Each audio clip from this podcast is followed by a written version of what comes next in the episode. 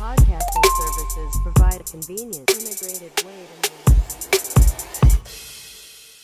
Update Studio. 何気に結構久しぶりですよ、これは。ああ、え、前、いつでしたっけ？だいぶ、もう半年ぶりぐらいとかじゃないですか。半年。本当に。あの、だって、3回目がこれですからね。尾上さんでしたからね、始まって。ああ、そっか、もうでも 23? とかです。ですです。なので、間に20回も挟まってますから、じゃあ、お久しぶりです。無事社会人1年目になってってはい感じですね。そうですね。どうですか？いやー、まあ、うーん、結構、まあ、どんな感じなんですか？今は、なんかこう、あの、やっぱコロナのことがあるんで、研修をもうゴリッと削られて、まあ最低限だけやって、で、まああの、一日、基本的に一日おきに出社っていうような感じで、で、5月からは部署配属になってっていう感じなんで、まあ、勉強しつつっていう感じですかね。まあ、そういう会社がなんか多いみたいですね、でも、なんだかんだ。こう、なんというか、同時に出社する人数を減らすっていうところが多いみたいですね。あーまあ、したら半半分になり出社してる人数とかが半分になったら、だいぶ密は避けれますもんね。はい。単純に多分なんか接触する人数を減らすっていうのは結構大事だと思うんで。うん福永さんのところは、出社は完全にないんで。あの、4月の真ん中か後半ぐらいからなくなりました。僕は。ああ、もう、テレワークでっていうのは。そうですね。はい。うん。でもなんか出てる人も全然いますよ。中には。その、職種的にうん、仕方ない部分はあるので。採用とかってやっぱり後ろ倒しで。うーん、後ろ倒しというか、あの、ビデオチャットとかを使いながらやってますけども、ああ。まあ、でもまあ形変えて。はい。そうですね。はい。やってはいますけど、多分、全体的に、どこの会社もそうですけど、採用数を絞ると思うんで、うん。久しぶりに、何年ぶりですかね。わかんないですけど、氷河期的なものが来るんじゃないかなというふうには予想してますけど。うん。やっぱりちょっと、今年の21卒かな？は大変かもしれないですよね。うん、基本的に多分なんか採用数をはい。絞りに行くと思うんで、どこの会社うんも。このタイミングでこう人をたくさん増やすっていうのはなかなか難しい。うん。耐え忍ぶ時期ですからね。尾上さん、業界的にそんな感じちゃいましたっけ？そっち方面ちゃいましたっけ？会は、えっ、と、いや、あの、広告になるんで、あ、そっか。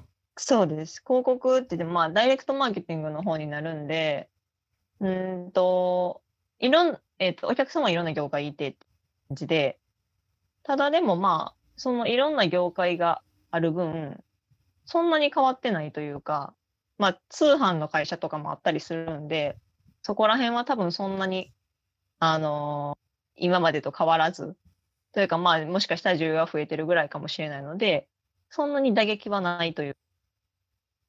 あ、そうなんですね。ではい。もなんか広告費も結構各社削ってるような印象はありましたけど。そうですね。あの、えっ、と、百貨店とかが、あの、取引先で大きくあるんですけど、そういうところは結構やっぱり、あの、お客さんと直接接触があってっていうようなところだと、セールとかがなくなったりするんで、削れちゃったりとかするんですけど、でもまあ、あの、基本的に、あの、マスママーケティングじゃなくて、DM を送ってるような会社なんで、そんなになんか、そこら辺は変わらなかったり、意外と変わってないみたいでしたね、うちの場合は。はうい。ん、なるほど、なるほど。まあ、採用ももともと後ろ倒しで、あの、やってるみたいで、っていうような感じで、そこら辺もそんな変わらんというか、まあ、かわ形とかは変えても、ペースとかはそんな変わってないんかなっていうの。で、もともと人数も、採用人数も少ないので、そう。でも、まあ、今年の新入社員の人たちは、多分、歴代の人と全然違うフローを踏んでると思うので、うん。どこの会社もやっぱりそうなってしまいますよね。はい。なんか聞いてる限りはそうっぽいですね。うん。なんか中にはやっぱりこう、大きな会社になると、東京とかに行って、まとまって研修っていうケースってあると思うんですけど、はい。ああいうのって早うから手配してるんで、3月の末ぐらいにはもうみんなこう行ってるんですよね、向こうの方に。はい。はい。で、行ったはいいけど、結局集まれないから、そのうんホテルなり、その会社が借り上げてるところに、1ヶ月間東京で、こう、こもりきって、映像で遠隔で研修を受けて、このゴールデンウィーク明けに配属が発表されて、散っていくっていうケースが結構あるみたいですね。うーん。あ、もう手配しちゃってるから、とりあえず来てみたいな。そうです、そうです。多分その時はまだ、多分3月の末とかって、こうやって4月、5月ってずっとこういう風に続いていくって多分なかなか読めなかった部分もあると思うんで、企業サイドで。はい。はい。うん。まあ、致し方なしというか。うん。今年入社の友達とかは、なんかこう、まあベンチャーとかやったんですけど、結構まあ、部屋もまあ借りたりとかしたけど、関西戻されてみたいな子とかもいましたね。まあそうでしょうね。で、自分で勉強してみたいな。まあ、こういう状況下で、それでもやっぱ社員に対してしっかり教育できるっていうのはある程度体力ある会社だと思いますからね。うん。まあでも、ゴールデンウィークまでは一旦過ごしてって感じですけど、はい。ゴールデンウィークももう終わりますよ、でも。ニューテルマニーテもう明日で終わりですもんね。そうですね。本当に何をしてたか全く記憶にないです。うん私も、うん、いろいろ思ってたんですけど、まあ、なんだかんだで、うん、早終わったな、みたいな感じでしたね。なんか朝、ちゃんと早く起きようっていうのを意識してて、はい。今朝だけちょっと遅かったんですよね。昨晩なんか遅くまで流行りのズーム飲み会みたいなのをしてしまって、ちちょっと遅くなっちゃって、でもまあ9時ぐらいには起きてたんで、他の人だったら7時ぐらいとかに起きてて、生活リズムは多分歴代のゴールデンウィークの中で一番正しかったような気がしますね。うーん。いつも会社行くときって何時に起きてはるんですか？えっとね、7時ぐらいに起きてます、最近は。ああ、じゃあ、ゴールデンウィークも一緒でって感じなんですね。うん、そうですね。なんか4月入ってから、ちょっと早寝早起きを習慣化しようかなと思ってやってるんですけど、やっぱまあ早寝はい早起きすると、体調的にも結構いい感じになるんで、それをキープしてる感じです。私も、やっぱり早寝早起きして、よう食べてちゃんと寝てみたいなのをしないとあかんなと思ったので、まあ必然的にそうなるっていう部分もあるんですけど、入社してっていうので。まあそうですね。はい。でもまあ普段私5時半ぐらいに起きて、ぼーっとする時間を作りたいので、さすが5時に半はでも結構早くないですか？早いと思います。で、でも7時に家を出たいんですね。7時か7時過ぎぐらいに。はいはい、はい。感じでそれで、着くのが？着くのが8時ぐらいで、8時過ぎかなとかです。あまあー1時間ぐらいで着くので、朝あんまり強くないので、というか朝弱いので、5時半に、5時半に起きてる時点で十分強いと思いますけどね。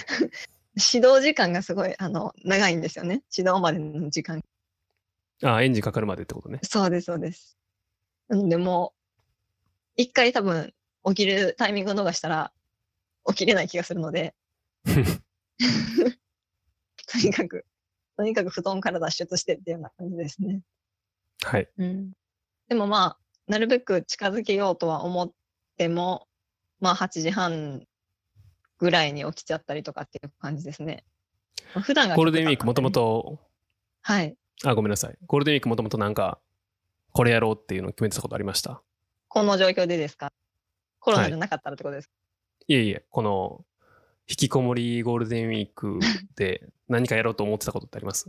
ああ、あの、えっ、と、まずまあ会社のことはちょっと勉強せなあかんなっていうのは研修期間から思ってたので、まあそれは思っててしてて、でまあ配属がその取引先の業界によって区切ってるので、まあちょっと思ってなかったとこの配属だったんで、その勉強をしたりだとか。で、あとは、えっ、と、営業なんですけど、車を結構使うということで、車の運転をしなきゃっていう、ね、練習をしなきゃっていうとこなんですけど、それは、まあ、できてないですね。まあ、しか仕方ないですね、それは。まあ、あの、外に出なければ、その、車の運転のまあ、車単体やったらね、はい、団体やったら別に商業施設行ったりとかしなけりゃいいとは思うんですけど、して、してないですね。そういえば車で思い出したんですけど、なんか、こはいの前。ツイッターで、どこだったかな？ドイツかどっかかな？で、はい。この新型コロナウイルス感染症がすごく広がってるタイミングで、こう、フェスをやってて、うん。音楽フェス。はい。で、ステージには DJ が一人いて、結構こう、イケイケな音楽流してるんですけど、観客は全員車からそれを見ているっていうのがありました。で、こうクラクション鳴らしながら、こう、乗ってるのを表現するっていう。クラクションが、まあ、声に変わってそみたいな。の、そうそう、掛け声みたいな感じにやってる。面白いですね。はい。まあ、車ね。まあでも仕事絡みが多いってことっすね。休みの日も一応。うーん、そうですね。やっぱなんかこう、完全に休もうと思ったんですけど、やっぱなんか気になっちゃって、今、最初頑張っとかなって思ったりとかもするんで、やっぱ後々しんどくなるの嫌なんで、仕事絡みが多いですかね。あとはまあでも買い物の量はちょっと増えちゃいましたかね。どういう系ですか？買ったものって。うーんと、財布買ったりとか、まあネットでなんですけど、はい。あとはまあ普通に趣味のもんを買ったりとかですかね。不要不急の散財ですね。そうですね。まあそんなにはいいい額は大きくしてないんであれなんですけどね。はい感じです。まあ、買い物はね、やらないとね、こう経済回さないといけないんで。うん。はい。そういえばでもまだ、あれですよね。えーっと、一人暮らしではなく、はい。もうずっと実家にいようと思ってるんで、はい。で一多分なんかこのし、ここか。らね、はいうん、そうそう、社会人になって一人暮らしで新生活始まった子とかで多分、いろいろ買わないといけないものがたくさんあると思うんで。うん。同期で一人いるんですけど、一人暮らしの子が。はい。はい。で、あの、休業っていう形になっちゃうんで、出社しない日は。はいはい。なので、給料が、その日割りに、げえっ、と、月給を日割りにして、で、その休んだ日は6割支給っていう形になるうので、給料がなるほどちょっと。やっぱ減るので、そこがやっぱりき厳しいですねついって、はい。営業の場合は在宅になるんで、まあ、あの、フルで出るんですけど、給料は。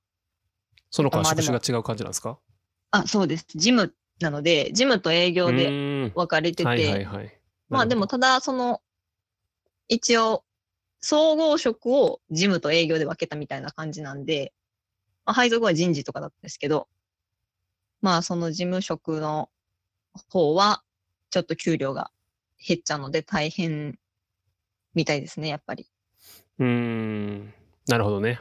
うん。まあでもそれは結構なんかいろいろ問題になってるみたいですね。それこそで有給をそこで消化したりとか、みたいなところもあるみたいですし、新入社員は有給がまだつかないので、まだそうですよね。付与されて10るんです月からねなんでね、はい。大学生の子とかも多分、バイトでうん。稼がないといけない子もたくさんいると思うんですよね。日々の生活費を。はい。でも、サービス業とかも結構軒並み閉まってるところ多いじゃないですか。うん。そうですよね。はい。ってなると、辛そうん。やっぱ友達とかも飲食で働いてた子とか多かったんで、絶対辛いですよね。う。うん。だと思うんですよね。はい。あとは、お、母の日？あ、そうですね。母の日は毎年何かしら、ね、あの、なかなかまあね、ありがとうって面と向かって言うことって、やっぱないので、正直。まあ、さらっとね、ありがとうって言ったりはししますけど、はい。でもやっぱりこうね、なかなかちゃんと言うことってないなと思うので、恥ずかしい。り母の、うん、なんか、そうですね。ちゃんとは言わ、言ってはないなとは思うので、う。うんん。ので、まあ、その、日頃の感謝をちゃんとまあ形にというか、ってことで、まあ、毎年してるんですけど、まあ、いい機会ですよね。こう、ちゃんと伝える。そうですね。はい。うん。まあ、定番は、カーネーションを送るってやつですけど。うん。そうですね。お花もね、あの、母は好きなので、まあ、いいなとは思うんですけど、まあ、なんか考えて、で、かつ使えるものうんがいいかなって、毎年まあ、一緒やったらマンネリ化しちゃうかなと思ったりして。で、まあ、たまにカーネーションとかを送ったりすると、逆にいいのかなって思ったりとかははいはい。ローテーションをね。そうですね。うん。なので、まあ、過去には、こう、まあ、ちょっと、まあ、スキンケアグッズなりを一式ちょっと揃えて渡したりだとか、あとは、まあ、ちょっと、美味しくて健康にも良さげなもの、良さそうなものっていうのを選ぶようにしてて、ちなみに今年は、今年は、まあちょっと健康を意識した、まあドリンクを思ってたりとかしてますね。あの、まあ、水に溶かすタイプだったりだとか、いろんなはい味が、まだ決めてないんですけど、まああの、いろんな味があったりとかすると、まあ水分補給とか大事かなと思って、で、特にまあ母親の体質的にも水分たくさん取った方がいいなと思うので、まあちょっとそういう、まあ、水に溶かすタイプとか、薄めるタイプとか、希釈するタイプとかのなんかドリンクを渡したいなと思って探してるところですね。なるほど。あのこの前、ファスティングをやってたんですよ。あはい。で、友達と一緒にやったんですけど、その時に、はいまあ、あの、短い期間のファスティングだったんですけど、ほんまにこう、何も食べたら固形物を取ったらダメな日に関しては、なんか酵素ドリンクは飲んで OK っていうのがあって、はい。でその時あの、昆布茶を飲んでました。ああ、聞いたことあります。味はどんな感じなんですか？あれね、お酢みたいな感じですね。あ日本、日本名だと多分紅茶キノコっていう名前だと思うんですけど、ーうーん。それをなんか今家で育ててるんですよ。育てるっていうとなんか分かりにくいかな。あれってこう家で作れるんですよね。はい。その、あの、要はあれ菌じゃないですか。はい。はい。菌を発酵、培養させるというか、発酵させるで作るドリンクなんで、そのう菌の部分を買ってきて、で、なんかあれ紅茶で作るんですよ。うん。あはい紅茶をちょっと濃いめに出して、で砂糖を入れて、でそこにこう菌を入れておくとだんだんこう育っていき、発酵が進み、出来上がるみたいな感じなんですよね。うーん。で、無限に作れるんですよ。要はそれがあったら。うん。うん。うん。で、家で育てる、育ってるんですけど、そういうのもいいかもしれないです。もしかしたら。確かに、昆布茶よく聞きますし、酵素とかやったら、腸とかもやっぱり整ったりするんですかね？成長作用というか。うーん、あるんじゃないですかね、と思いながら。うん。ちなみに実感してる、はい。そう、その実感の話なんですけど、そんなにこう実感をしてないっていう。のはあるんですけどねそうなんですね。はい。はい。まあ、悪くはなってないかなとは思いますけど。やめてみないとわからないですからね。ああ、まあ確かに、使ってるもんとかって、やめてみて、ああ、よかったんや、みたいなのってありますよね。うん、そうなんですよね。ファスティング自体は結構やってはるんですか？いえ、なんか、こう、まあ、そもそもそんなにそれが必要かっていう感じの生活をしてるんで、そこら辺には気を使った生活をしてるんで、あれなんですけど、はい。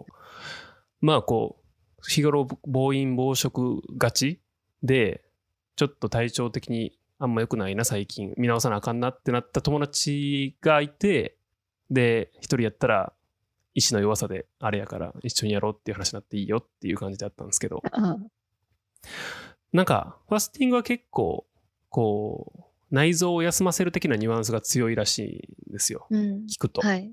だったんですけど、まあなんかその実感はあまりなくて、なんか結構味覚がリセットされた感はありましたね、でも。うーん。リセットというかなんか敏感になった感じ。はい、はい。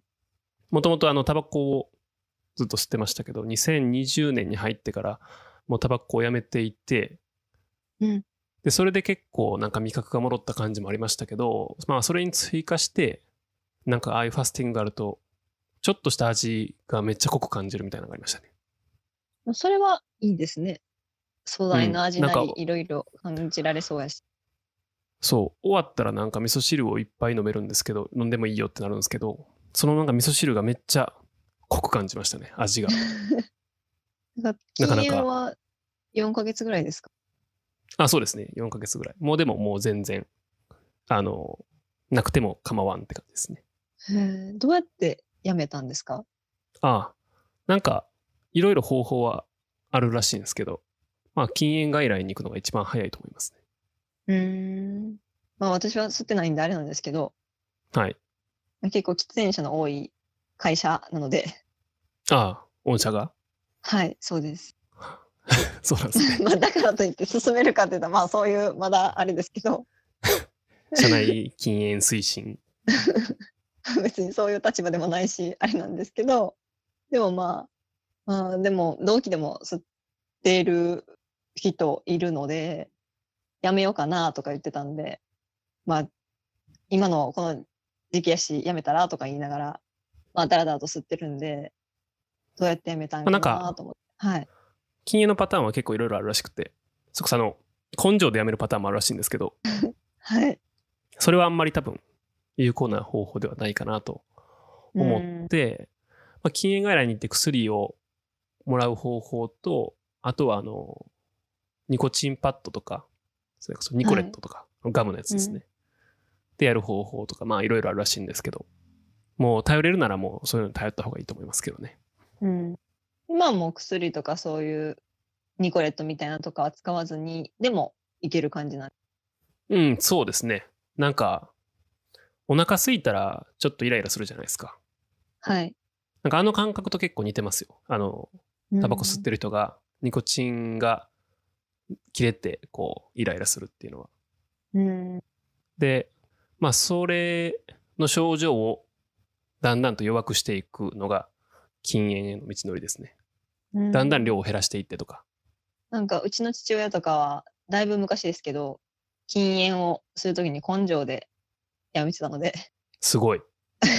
でもまあ、ガムとかを買普通の、あの、ニコチン入ってるとかじゃなくて、普通のガムをボトルで買って、ボトルが4、5日でなくなるみたいな。ああ、でもそれはあると思いますね。やっぱり、うん口寂しい感は出てくるんで。うん。あとはやっぱり食事の後とか、はい。なんか朝起きてとかなんかこう習慣になってるところは多分やめるのが難しいのはあるかなと思いますね。結局そこが一番辛かった感はあったんで最後の最後まで。うん、そうなん。はい。っていう感じです。もう、うんあの、一番簡単なのは多分ニコレットとか買う、薬局でも買えるんで買うのが一番いいと思いますね。はい。やっぱ特にコロナがあって、体調とかね、気使ってっていう感じやったんで、そうなんですね。そうですね。なんか喫煙者はちょっとリスクが大きいみたいな話もありますもんね。うん。まあやめてすぐそれが変わるってわけではないと思いますけど、うん、あ、の飲食店もなんか最近は分煙というか禁煙が進んでるんで、うん。そうですね。なんか法律変わりましたよね。はい。まあいろいろちょっとなそういうのもめんどくさくなってうん。やめましたけど、あ、よかったのはあれですね。コーヒーショップをなんかべ別に選ばずに入れるようになったっていうのは良かったことですね。ああ。確かに吸ってたら、結構なんか、ね、あれですもんね。そう。タバコ吸う人って結構コーヒーとタバコがセットになる人が多いんですけど、はい、はい。なので、喫煙席があるコーヒーショップしかなかなか選びたくないみたいなのがあったりするんですけど、辞めてからは、あの、スターバックスとかも含め、こううん街にたくさんあるコーヒーショップを別にそういうの選ばず入れるようになったんで、それは良かったことです。うん。かな？はい。母の日。僕もなんかしましょうかね、今年は。何か浮かんでるものはありますか？うーん、なんだろう。まあでもこれ、なんか話してる内容聞かれる可能性もあるんで、言わんときます。あ、そうなんですね。なるほどです。なんかこの、ポッドキャストを、こう、アップデートしましたエピソードをっていうのって、なんか結構こう、インスタのストーリーとかで流すんですけど、はい母親が見てるんで、インスタのストーリー。あそうなん。はい。私はまあこういうの見てないと思うんで、ちょっと昆布茶をしてみようかなと思いそれはあれですか？ね。金のタイプの方を渡します？それとも出来合いのやつを渡します？いや、まず出来合いかなと思いますね。で、まあいいってなれば、あのー金を培養する？みたいな形でもやれるかなと思うんで、最初は出でも来合いが出来合いのやつ、はい出。来合いのやつを、あの、濃いめに作った砂糖いっぱい入れた紅茶に入れてもできますよ、培養は。うーん。あまあ、そっか、金があれば、そう、いける入ってるんで、ちょっと時間がかかりますけど、うーん。これからの時期は多分発酵も進みやすいと思うんで。ちょっと昆布茶を見てみようかなと思はい。あとは、どうすか？アロマ関連でいくと。アロマ関連はまあ、変わらずまあやってるそっちの方がなんか本職みたいな感じありますか？らね。なんかまあ、アロマはやっぱりもう今の時期とかだと、まあどうしてもまあコロナになってしまうので、まあ抗ウイルス効果があるものをちょっと選んで、あのーアルコールもまあまだもうちょっとあったりするので、そこにちょっと混ぜたりとかして、手の消毒にするようにしてますね。うん。なんか結構前ですけど、あの、はいルームの、ルームフレグランスのスプレーを作るために、あれって、はいこう、無水エタノール、アルコールか、あったらできますよね、はいはいみたいな相談したじゃないですか。はい。LINE で。であの時に、いくつか、あの、アルコールを買ってたんですよね。ああ。それが今になって生きてます。まあ、あの時は全然はい。関係なかったんで、多分、あれいつぐらいですかね。年末ぐらいでしたっけ？うん、それぐらいです。12月とか多分それぐらいだったと思うんで。うん。まだあれですもんね。そんな何も、まだ騒ぎにはなってなかったぐらいですもんね。うん、全然全然。うん。あの時なんか2、3本買っといたんで、それを使えますね。あ、ちょっと70%以上とかで、あれでしたもんね。あの、えー消毒用だったら OK とかなんで、そうそうそ2、3本あればちょっと持ちますもんね。う。うん、だいぶ持ちますね。今はもうだってね、アルコール関係のやつって、薬薬局行っても全然売ってないでしょ。ないですね。ねう。うちの祖母が、なんかこう個人でやってる、あのー薬局うんの人と仲良くて、店主と仲良くて、はいで、店用のやつをちょっと特別に売ってもらって、ゲットでき。たとか、はいはいそういう、なんかまあ、店頭にはやっぱ並んでないですね。今は薬局本当にすごいですからね、人が。うん。もう棚も見てもあれですもんね。マスク、マスクはないし。あとまあ、鎮痛剤とかも、あの、イブプロフェンがあかんかもみたいな。っていうのが発表されてから、あかんっていうのはあのどういう意味ですか？なんかこう悪化させてしまうかもみたいな。あとはこう、コロナのあれで、コロナの症状とかを悪化させてしまったりとか、合併症を招きやすくなっちゃったりとかっていう危険性があるみたいな感じが、多分フランスかどっかのなんか、あのー医療機関みたいなのが発表してたのと思うんですけど、なんかそういうまあ可能性があるっていうことで、ただでも日本にはそのイブプロフェンが入ってるやつの方が多くてみたいな感じなので、そのアセトアミノフェンだったら大丈夫っていうことで、大丈夫というかまだその、うーん、悪化したとかそういう事例は聞いてないからまあ大丈夫だろうってことで。で、私も普段から頭痛とかあったりするんで、そのアセトアミノフェンの方を探したらやっぱりもう、あの、だいぶなくなっててとかっていう感じで、アセトアミノフェンが入ってる解熱鎮痛剤って何があります？えっと、えっとね、ラックル即養生。あ、ラックルか。はい。ラックルは、えっと、あれ、アセトアミノフェンだけです。あとはまあ添加物とかありますけど、有効成分自体はアセトアミノフェンのみで、で、多分、えっ、と、イブかな？イブも、なんかまあ結構5種類、6種類ぐらいとかあるんですけど、うん。その中で入ってないやつもありましたかね。1種類か2種類は入ってたかと思うんですけど、イブプロフェン。でもまあ、まあ、ロロキソニンとかダメなんですよね、要は。そうです、そうです。ロキソニンとかバファリンとかもダメですね。ああ、バファリンもダメか。そうです。結構だから有名タイレノールとかだったらいけるのかな？で、それわかんないですけど、でもやっぱり、まあ、かかってなくても無症状やったりとかもする可能性とかもあるかもしれないんで、うん、言われてますね、それは。はい。やっぱりそこがまあ怖いんで、タイレノールいけうんそうなタイレノールいけるっ感じぽいですねですね。うんはい。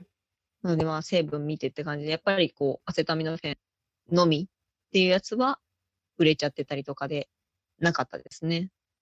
陳列の。なるほどね。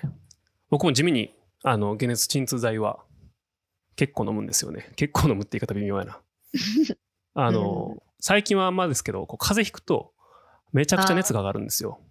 それこそ40度ぐらいまで上がったりするんで、普通の風邪で。ええ熱出なので。出やすいんです。あの、扁桃腺が大きいタイプなんで、出やすくて。うんなので、結構風邪ひいたら、総合風邪薬とかを飲んだりしますけど、それとセットで病院行ったらいつもあの、めっちゃ熱上がるんで、解熱鎮痛剤をくださいっていう話はしますし、ちょ手元にも結構なんか置いてある感じですね。うーん。えっ、と、何の話からこの話だったっけ？あ、えーそうだ。抗ウイルス効果があるやつっていう話ですね。そうですね。はい。で、まあ、うん、抗ウイルス効果。まあ、どこまで効果があるかわかんないですけど、まあ、その除菌とかっていうのも一応、まあ、効果とかであったりするの、するんですけど、うん。まあ、でもどこまでいけるかわからないけど、まあ、気の持ちようみたいなとこもある、ある、ある気がするんで、まあ、病は気からって言うんでね、気持ち的にもまあね、ちょっと使ったりしてて、ラビンツァラっていうやつが、結構まあちょっと注目されてるっぽいなっていうような感じで、完全に初耳ででそれをすね。、ラビンツァラ。はい。そうです。あのーちょっとまあややこしい名前なんですけど、えーユーカリに似た感じ。そうですね。ユーカリに似てるけど、うんちょっとまあ、フローラル感もあるような。ユーカリよりは柔らかい香りかなっていうですね。うん、うん、うん。なるほど。で、まあ肌にも結構優しいみたいで、基本的にアロマオイルってあの、原液つけるのって、あの、ダメなんですけど、まあ場合によってはつけてもみたいな。もちろんその素人でやるとちょっと怖いですけど、あの、肌荒れとかしてしまう可能性が。で、あの、気をつけないとはいけないですけど、ちゃんと知識を持った上で。でもまあちょっと原液でも使えるぐらい、まあ肌にも優しいけど、抗ウイルス効果があってっていうような感じなので、今ちょっと私はそれに注目してますね。うーん。さすがにこれは買い占めは起きてなさそうですもんね。そうです、そうです。ここら辺をちょっと見とくと、まあ、アロマオイルだったら、まあ、買い占めも起きないだろうし、まあ、あのーそんなまあ、じゃんじゃん使うものでもないしっていう感じなんで、うん。ここら辺をちょっとですね。あとはまあ、ユーカリ、ティーリー。ユーカリとか、特にユーカリとかなんかは、あの、これからの時期、やっぱり虫とか出てくるので、ああ、そうですね。はいはい。あの、レモンユーカリっていう種類とかだと、うん特に、あの、虫除けにも入ってたりとかするやつなんで、抗ウイルス効果もあるし、虫除けにもなるしなんで、まあ普通にこれからの季節からというか、今からの時期もいいかなって、ユーカリとかレモンユーカリを使ってますね。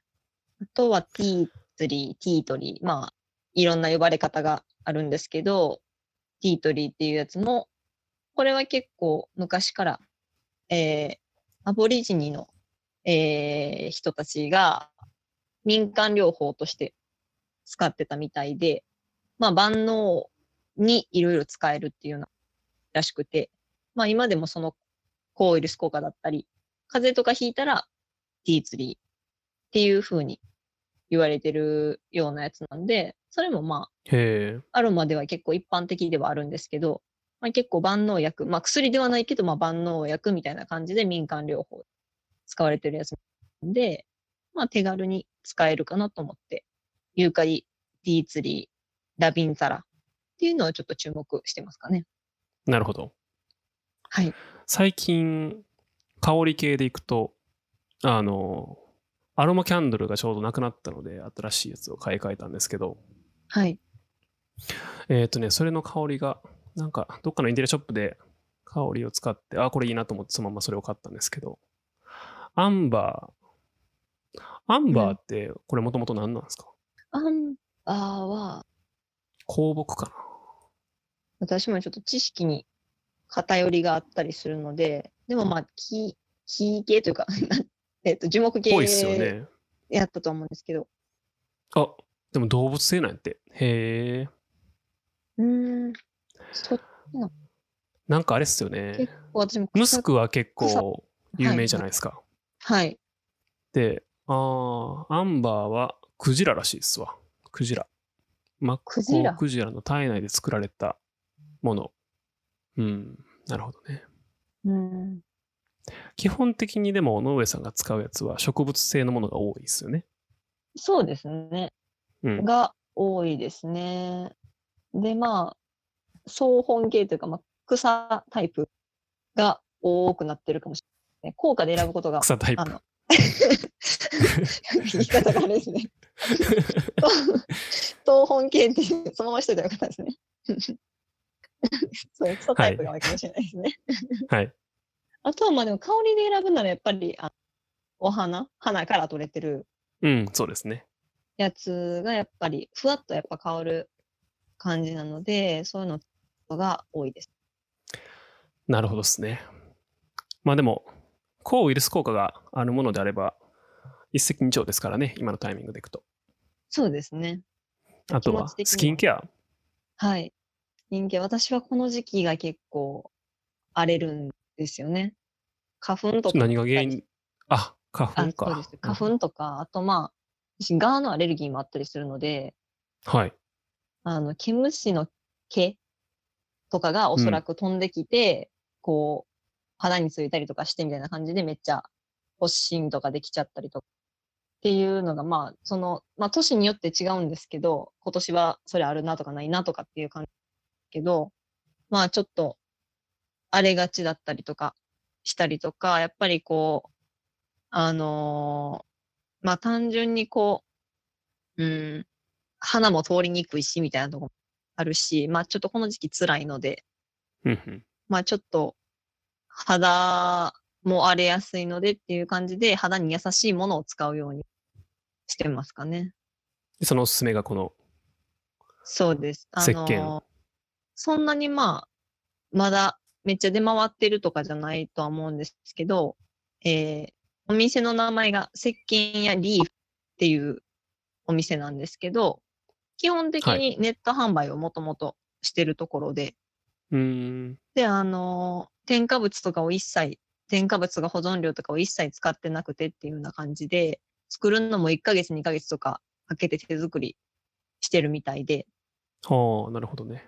肌には優しくて、で、あの、天然成分を入れてっていうような感じで、まあ、それこそアロマオイルが入ってたりだとか、まあ、植物由来のものが入ってたりして、まあ、肌に合う合わないとかは多分あるんですけど、まあ、結構、あの、選んだりとかしたら、優しく洗い上げられるかなっていう感じで、私は今これを使ったりしてますかね。うん、良さげですね、これ。デザインも綺麗やし、そうなんです。シンプルで。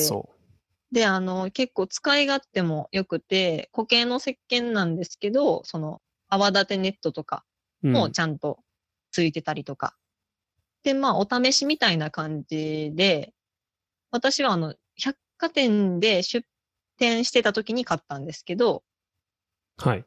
あの、お試しパックみたいな感じで、ちょっとちっちゃいサイズのやつを3つぐらい入ったやつとかっていうのもあったりするので、そういうまあラインナップもいいし、で、素材もいいしっていう感じで、今いいなと思ってますね。で、何よりもちょっと、あのこの石鹸が生まれたいきさつっていうのが素敵やなと思って、はい。なんかこう、二人でやってはるんですけど、そのお店自体。うんうん。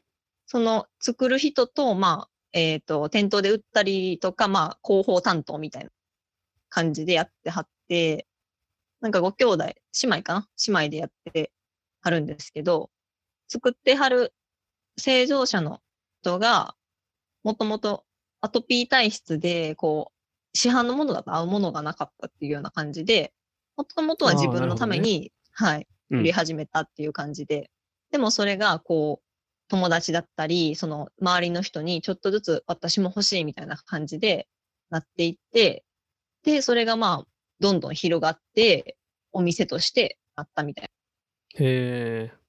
ていうのをまあ、ちょっとあの、店頭で売ってはった時に、こう、私が根掘り葉掘り聞いてしまったんですけど、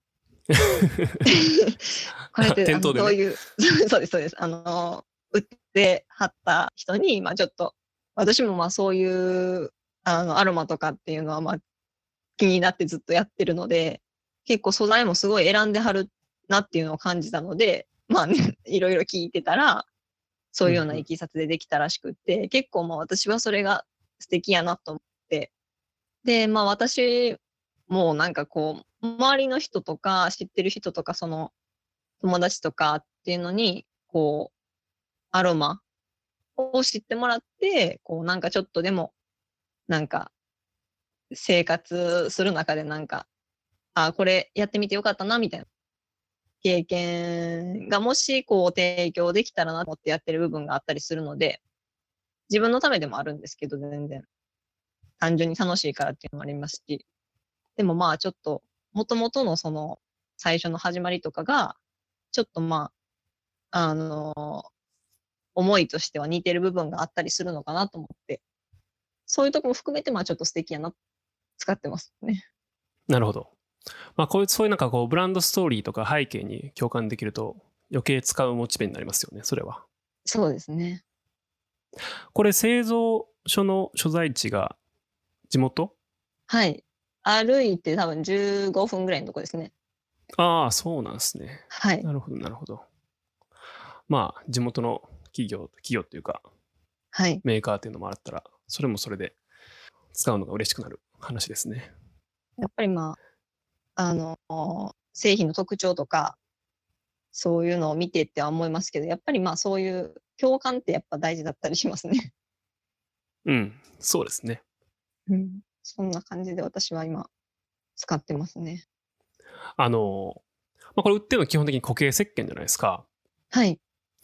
あの、僕はハンドソープ派なんですけど、うん。まあ単純にハンドソープの方が使い勝手がいいからっていうのもあるんですけど、はい。今ハンドソープって全然売ってないじゃないですか。薬局に。ああ、確かにそうですね。でも固形石鹸はめっちゃ残ってるんですよ。あだから固形石鹸使い方よう分からへん人が多いんじゃないかなっていう。まあ使い方というか、例えば普段はどこにどうやって置いとくのとかあ。うーん。っていうところでなんかこう変にハードルを感じちゃう人が多いんじゃないですかね。そう言われてみると、そうかもしれない。うちもともと固形だったので、あんまりそこのハードルを感じなかったんですけど、確かにまあ、置いてたら溶けるとかね、あったりはするので、でしょ多分はあの、固形石鹸って大体こう使い始めたらトレイで管理するじゃないですか。管理というかはいはい置いておく。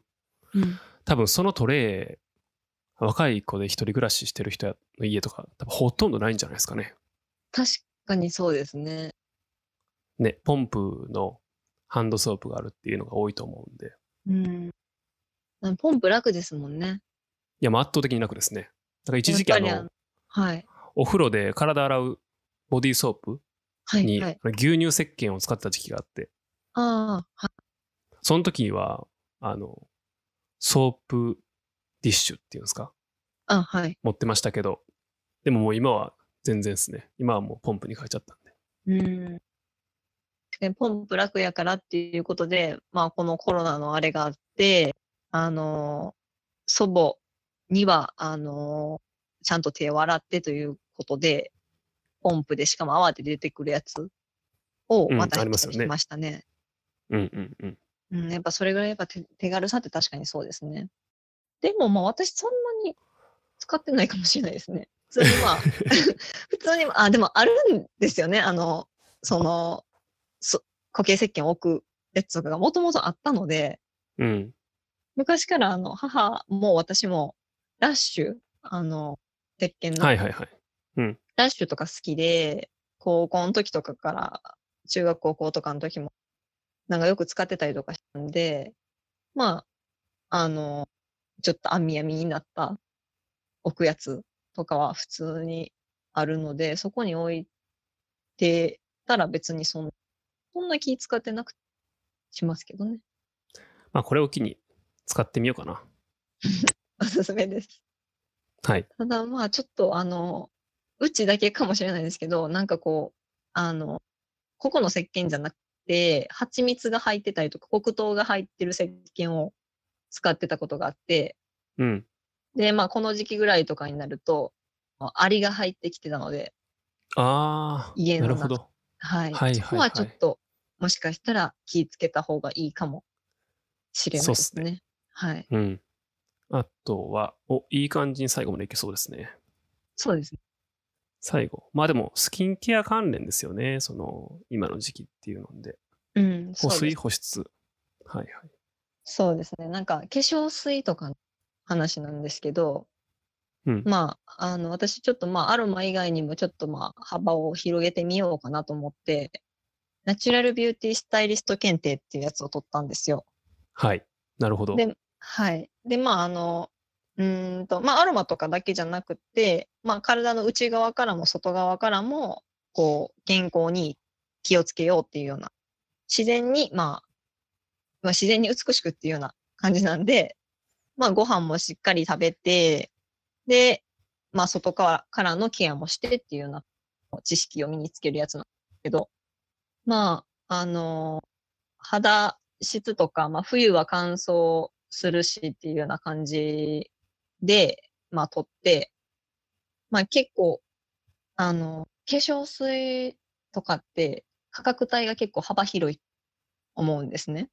はい。そうですね。やほんまにやピンからキリまでありますからね。そうです、でもまあ、高いの買うのもなっていう感じはするけど、安いのってどうなんやろう感じを結構思ったりして、で、まあ一つキーワードが保水と保湿という感じで、なんかこう、化粧水自体は、あの、水とグリセリンが入ってれば、一応化粧水っていう風に販売できるような形なので、はい。多分10、ん5%か7%以上のグリセリン水溶液が、えー化粧水っていうことになるんですね。まあそこにいろんなもの付け加えていくという感じでね。そうですすね。いろんな、まあ、あのーヒアルロン酸入ってるとか、まあそういうのはあると思うんですけど、うんでもまあ、化粧水のベースってそれなので、まあ、高いものには美容成分とか美容液成分とかが入ってたり、もっとまあ保湿ができるものが入ってたりっていうのはあるから、それはまあ高いものって、それは肌にも、肌に合いさえすればいいところではあるんですけど、ただまあ、あの、一番大事なのは使う量が大事でって、で、なので私は安いやつをもうバシャバシャ使うっていうのをやってて、結構それしたら肌も整ってくるので、いいなと思って。で、化粧水自体は、あの、あくまでも保水なので、あの、皮膚に、肌に、こう、水を上げた状態なので、あとはそれを、こう、乳液とかで、あの、蓋ですね、要は。そうです、そうです。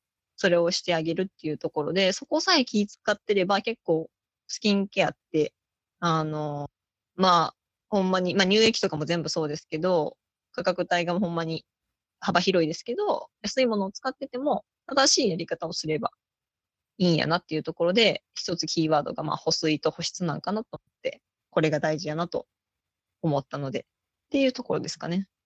なんか保水の大事さは、去年ぐらいからすごい感じるようになりましたね。まあうん年齢もあるかもしれないですけど、あの、毎年夏にこうひどい日焼けをした時に、やっぱこう、数日経つと皮がめくれてきちゃうじゃないですか。うん。はい。で、結構なんか赤くなりやすいタイプっていうのもあって、あの去年は結構夏に外出た日にその保湿あ保水をしっかりしようっていうのであの顔のフェイスパックみたいなのあるじゃないですかはいはい。あれを使い始めたんですよその夏のタイミング使おうかなと思ってうん。じゃあそれがすごい良くてですねはい。であれって結構買ったらなんかパック一枚一枚ひたひたになってるじゃないですかそうですね。けどあれがまあまあなんか入るんですよね肌にうん。まあまあ入るから、あこんなに入るもんなんやっていうのもあったし、まあまあ入れとくと、まあまあ調子よくなるんで、そっから多分1回あたり使う、まあさすがに毎日は今使ってないですけど、1回あたり毎日使うそのパックじゃなくて化粧水の量とかはちょっと気持ちふ増やしてますね。そうですね。化粧水は、あの、500ミリとかでうんうん。600円ぐらいとかのやつをしっかり使う。で、手に、手にくぼみ作って、で、ちょうどこぼれへんぐらいのを手に広げて、その1回をほっぺただけ。で、もう1回やって、他のとこだけ。っていうのを2セットやるとかっていう感じ。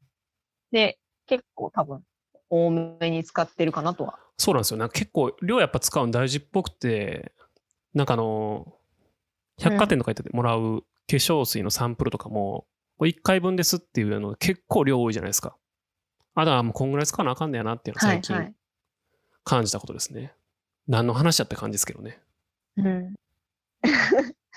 でも逆にね、この、これからの時期ってこう乾燥しないと思われがちかもしれないけど、こうまあ、クーラーとかあったりとかし、逆にまあ肌は乾燥しちゃったりとか、あとはまあこう、オイリー肌の人とかも、こう、乾燥してるから、こう、皮脂が出るっていうような感じらしいので、まあ、乾燥肌とオイリー肌で皮脂を出せるか出せないかっていうだけで乾燥ししてるんやって見たりしたんで、これからの時期も引き続きスキンケアっていうのは火使っていきたいなとは。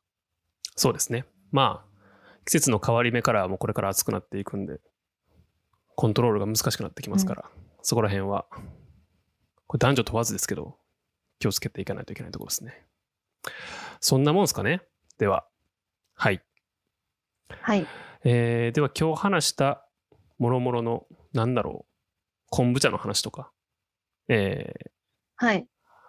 アロマオイルの話とか、石鹸の話とか、もろもろ、多分ほとんど商品リンクになりますけど、ショーノートに貼っておくので、合わせて見ていただければというふうに思います。